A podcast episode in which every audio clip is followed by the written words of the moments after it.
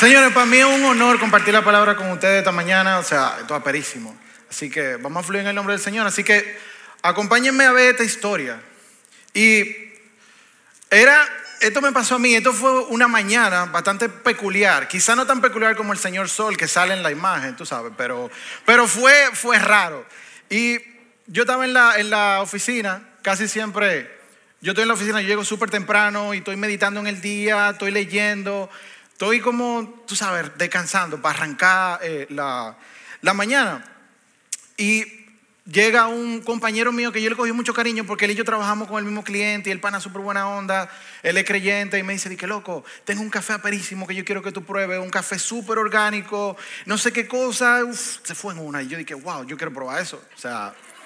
Entonces estábamos yo, había otro muchacho sentado un poquito más para allá, ustedes saben, con el distanciamiento, porque no es que estamos pegados. Y, y, él, me, y él me da el café. Pero hubo un tema.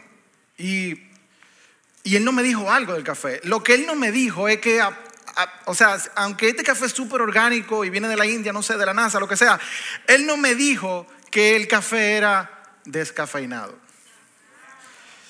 Y esa fue, mi reacción fue como que, loco, con razón esto sabe así. Y él me decía, di que, Amari, pero tú no te das cuenta que se ve como café, huele como café y sabe como café. Yo dije, no, papá, no sabe como café. O sea, tú no me vas a engañar a mí. O sea, a mí me encanta el café y yo me lo bebo negrecito. O sea, tú no me vas a decir a mí que eso es café.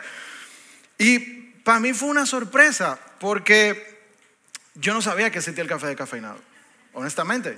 O sea, llámame ignorante, pero yo no lo sabía. Para mí el café es café. Y, y esto fue muy loco porque yo le digo como que ven acá, men. O sea, somos amigos y todo, pero tú no has pensado que de verdad, que el café sin cafeína. Loco, piénsalo un momento. Y nos quedamos así todito. Como. Entonces, el pana que estaba atrás, que yo no lo conozco bien, me dice, que, uff, bárbaro, qué pregunta, loco.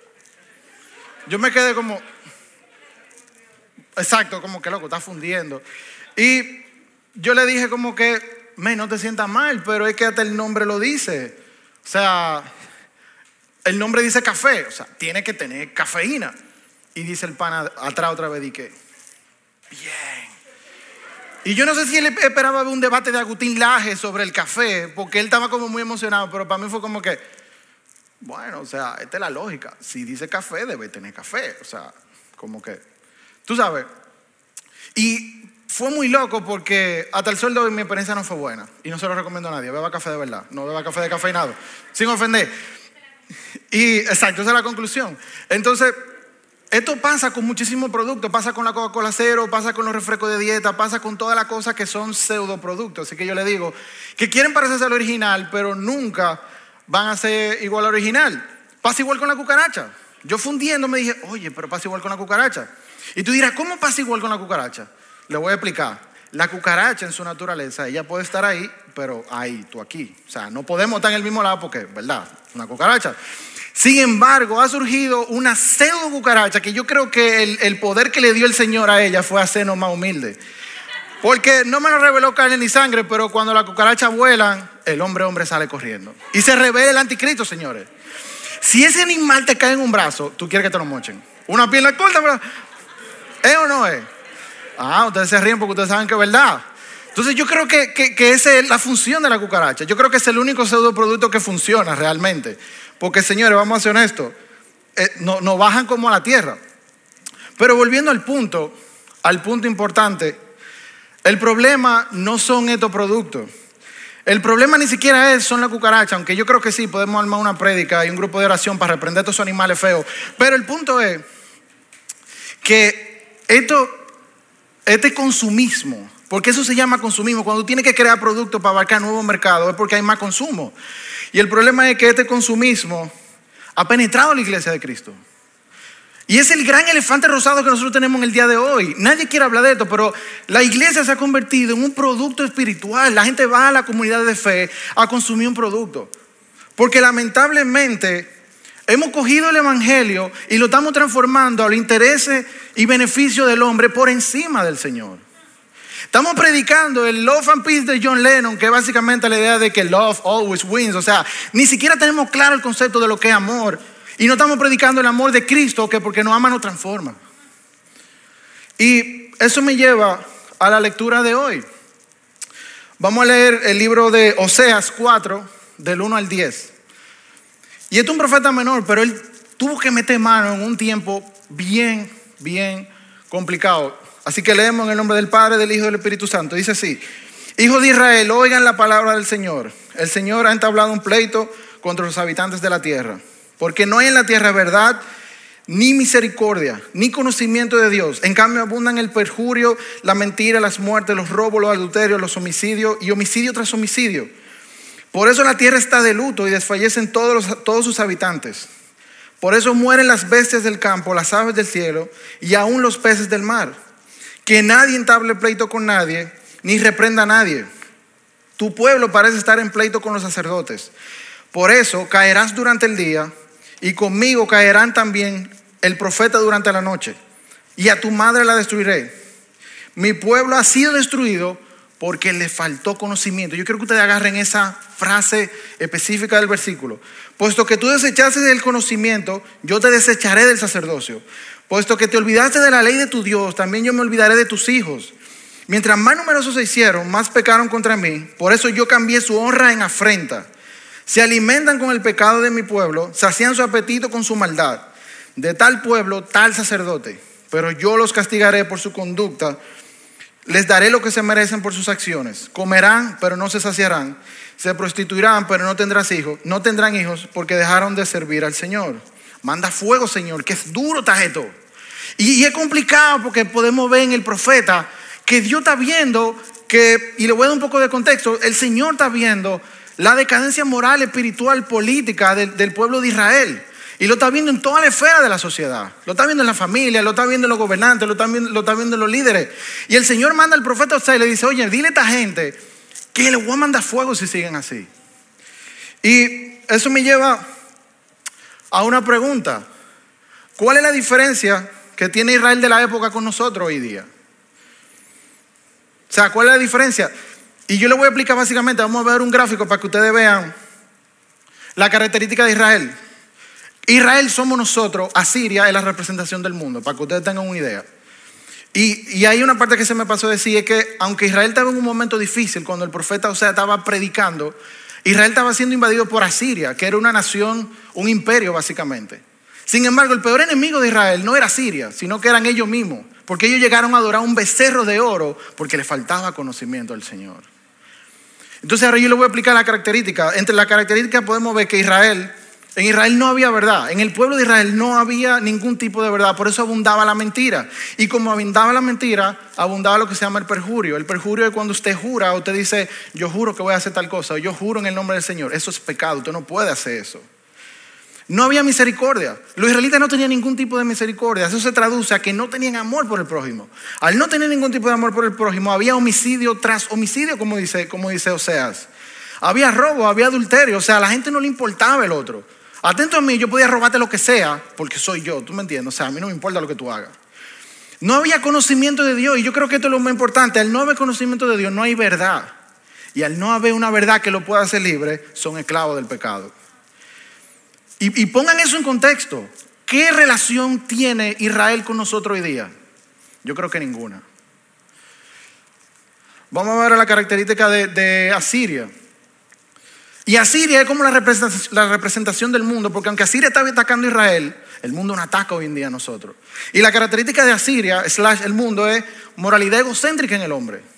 El mundo nos bombardea con esta moralidad de que el hombre es lo más importante. Entonces, en base a eso, se crean una, una línea, un conjunto de ideas que justifican el comportamiento, por ende justifican el pecado de, cierta, de cierto grupo, de cierta persona, porque el hombre es lo más importante, por encima del Señor. Había corrupción, o sea, todo es válido. En Asiria todo se valía. Si había un rey, yo no respetaba que ese rey tuviera ahí. Yo podía ir a matarlo, atento a mí, porque yo quería ese trono. Y por ende, como no, como no, como hay corrupción y todo es válido, no hay, temor de Dios. O sea, yo no tengo miedo de, de la represalia que Dios pueda tener contra mí, porque yo puedo hacer lo que me dé la gana. Y esto yo creo que es crucial, la idolatría. El mundo idolatra todo, Todo lo que le predique al corazón del hombre, el mundo lo pone en un altar y si se puede arrodillar, lo va a hacer. Asiria estaba así mismo. O sea, podemos ir viendo que no hay ninguna diferencia entre Asiria de, de aquel tiempo y el mundo de hoy. Entonces, como la idolatría era céntrica en la sociedad de Asiria y es céntrica en el mundo, eso quiere decir que Dios no es suficiente. Y al Dios no ser suficiente, yo soy mi propio Dios.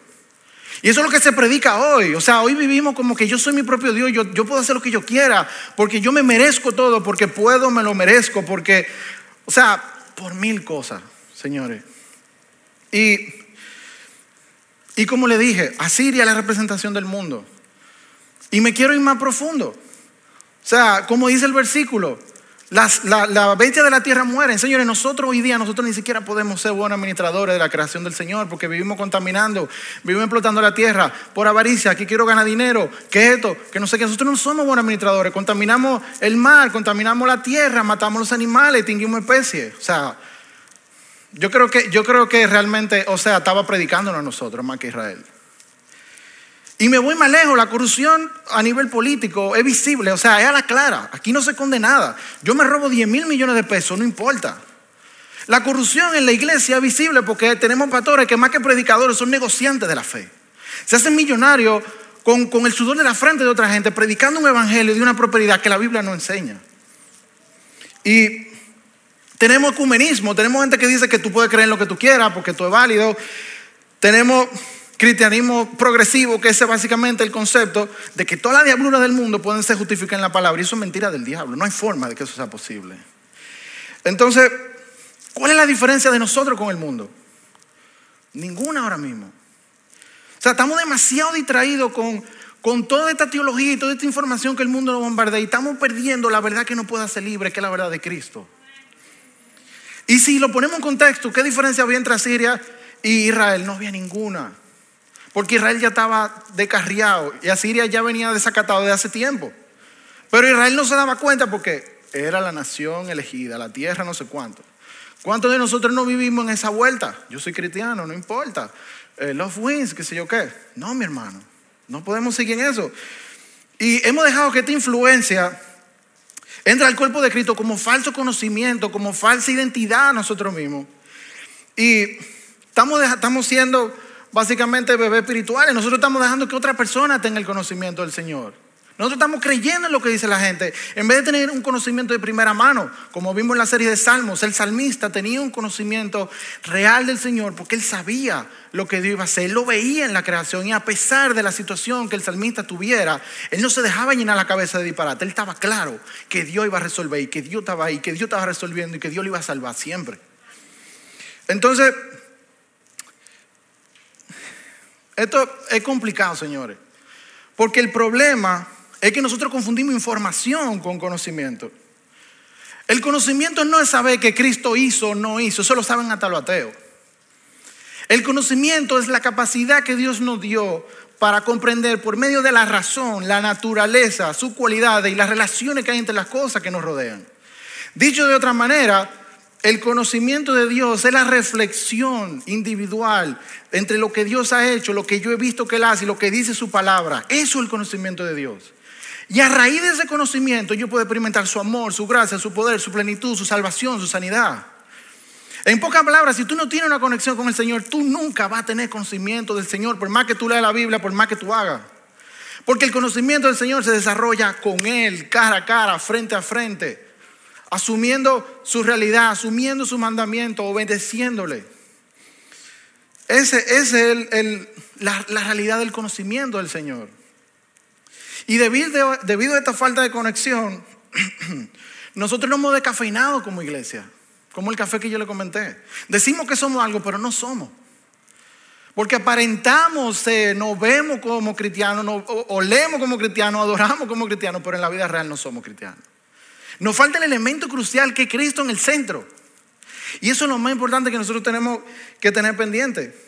Y a mí me preocupa porque muchas veces nosotros preferimos tener becerro de oro, como hizo el pueblo de Israel. Nosotros no queremos crecer en conocimiento.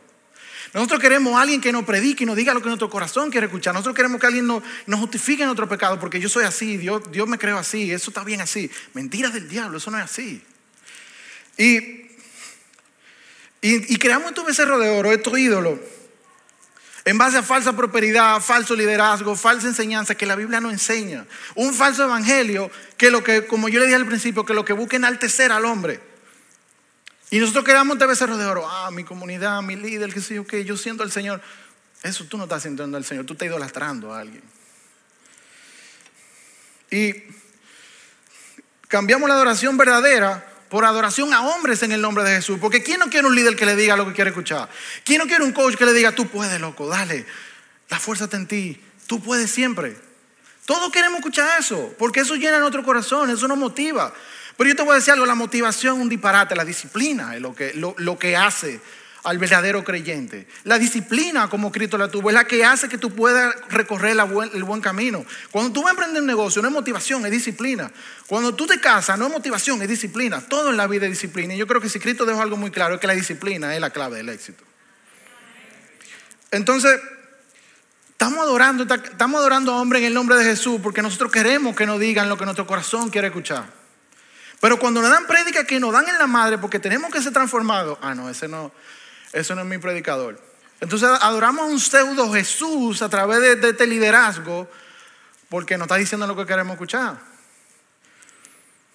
Porque adoramos con buena música, pero no podemos sentir al, Espíritu Santo sino con buena música, porque necesitamos este, este dramatismo, necesitamos este elemento dramático para poder sentir al Espíritu Santo. Y no me malinterpreten, yo amo la música y me encanta.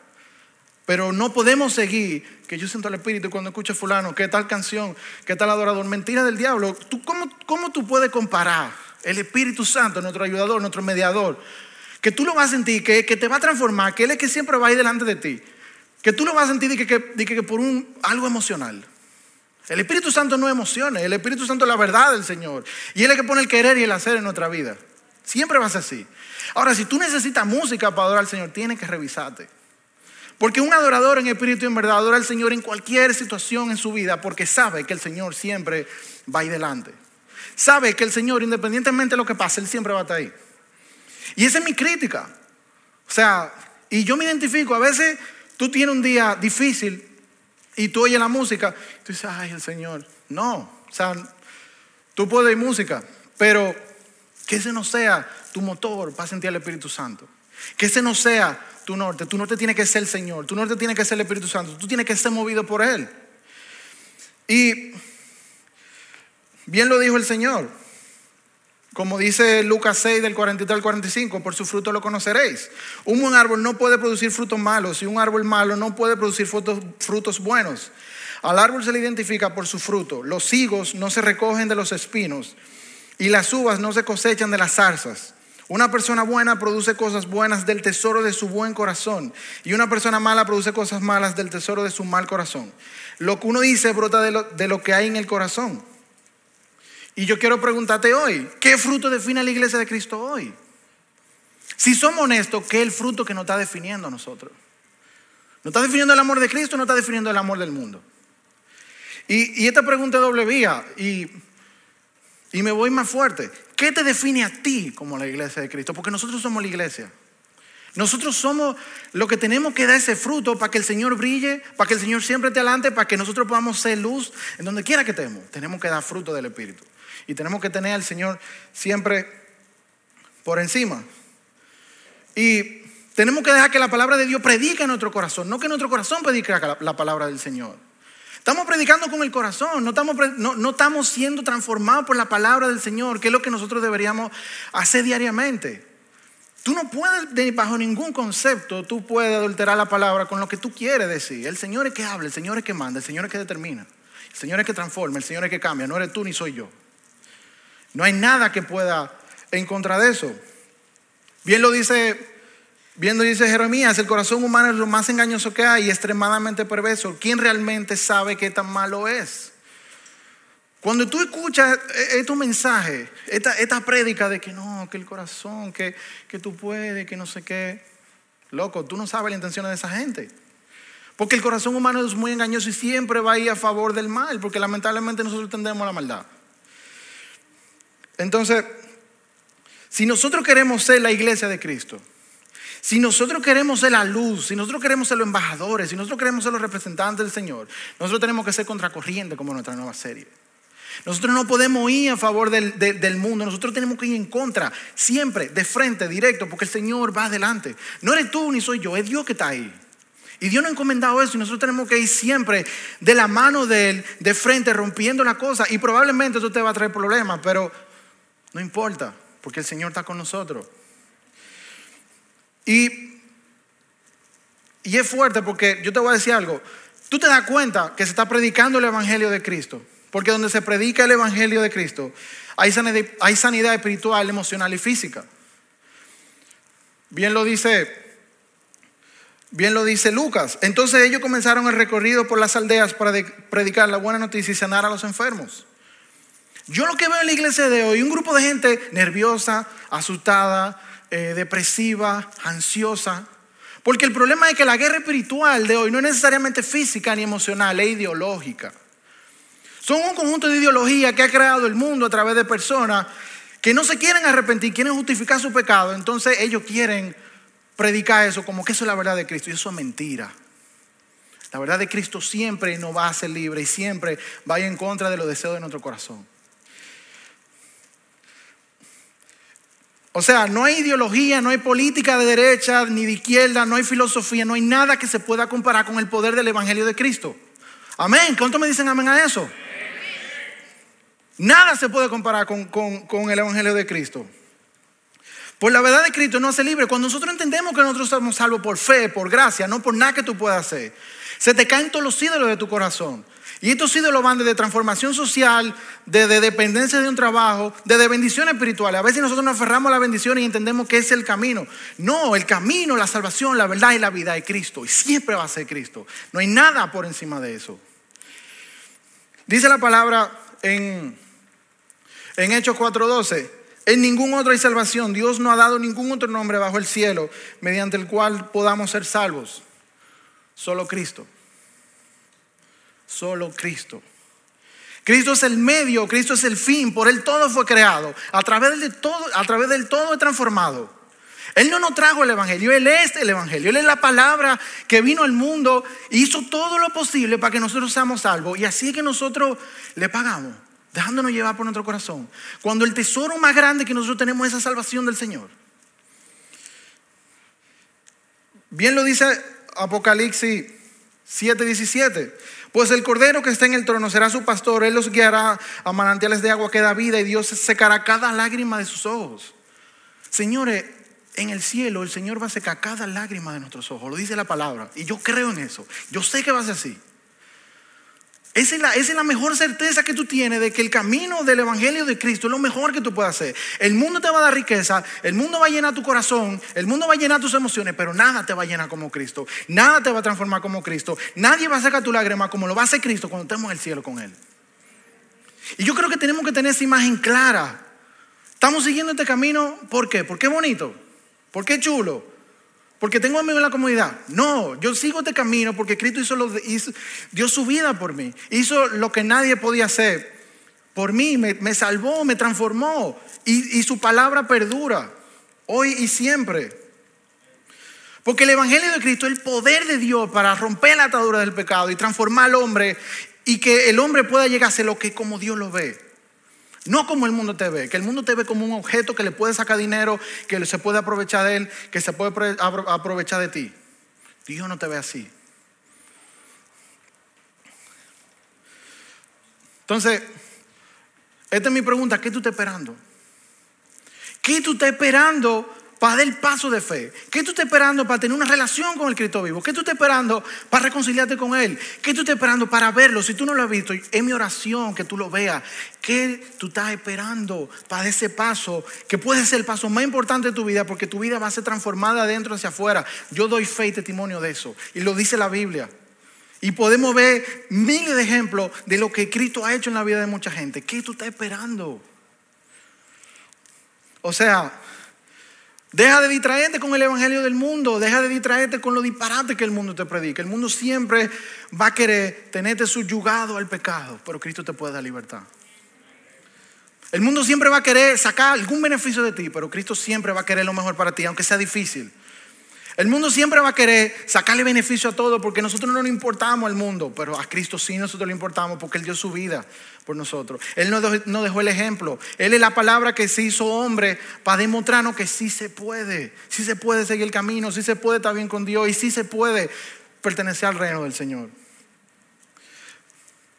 Entonces deja de distraerte con el mundo. Y vuelvo y te pregunto, ¿qué tú vas a hacer hoy? Yo creo que hoy es el mejor día para que tú tomes la decisión que puede cambiar tu vida. Yo creo que hoy es el mejor día para que tú decidas que el Señor te cambie, que el Señor te transforme, que tú puedas ver su poder, su gracia, su sanidad y que todo lo que dice la Biblia tú lo puedas ver en ti. Así que yo quiero que oremos en este momento. Y ahí donde tú estás, si tú quieres conocer al Señor, díselo. Dile, Señor, yo estoy aquí. Señor, yo quiero sentirte. Señor, yo quiero conocer tu verdad. Yo quiero crecer en tu conocimiento. Yo quiero que tú transformes mi vida. Y no importa quién tú seas, no importa con lo que tú estés luchando, eso no importa. Cristo lo va a transformar, pero tú necesitas dar el paso. Tú tienes que dar el paso de fe. Tú tienes que ser valiente y decirle, Señor, yo quiero que tú me transformes. Aunque eso conlleve, Señor, que tú me rompas por dentro, aunque eso conlleve, Señor, que yo tenga que renunciar a muchas cosas. Porque el problema es que nosotros construimos nuestra vida en todas las cosas malas que nos rodean y nosotros creemos que nosotros somos eso. Pero la, la realidad es que Dios no nos ve así. Dios no ve como ojos de redención. Dios no ve como su creación. Dios no ve como sus hijos. Y tu valor no está en lo que el mundo diga, tu valor está en la muerte y resurrección de Cristo. Tu valor está en que tú eres importante para el reino del Señor. Tú tienes un llamado, tú tienes un don. Y yo quiero que tú sepas e, este día que el Señor está aquí. Donde están dos o tres más en su nombre, Él está ahí. Yo te pido que tú le abras tu corazón al Señor y tú digas, Señor, transfórmame. Hay una oración sincera. Dile al Señor, dile lo que tú quieres. Dile, Señor, yo quiero que tú me cambies. Señor, yo quiero conocerte. Y probablemente tú, tú, eres escéptico, o probablemente tú dices, no, ya yo conozco al Señor, no importa. Todos los días tú aprendes algo del Señor, porque el Señor es tan grande, tan maravilloso, tan increíble, que nosotros no nos va a dar la vida para conocerlo completamente. Así que yo te voy a dar un momento para que tú pienses, para que tú pongas toda tu vida ahí en la mano del Señor. Díselo, dile, Señor, yo quiero conocerte. Yo quiero experimentar tu gracia. Yo quiero experimentar tu amor. Yo quiero vivir lo que tu evangelio predica. Yo quiero saber quién eres. Yo quiero poder vivir por tu conocimiento, no por lo que el mundo da. Este es tu tiempo con Dios.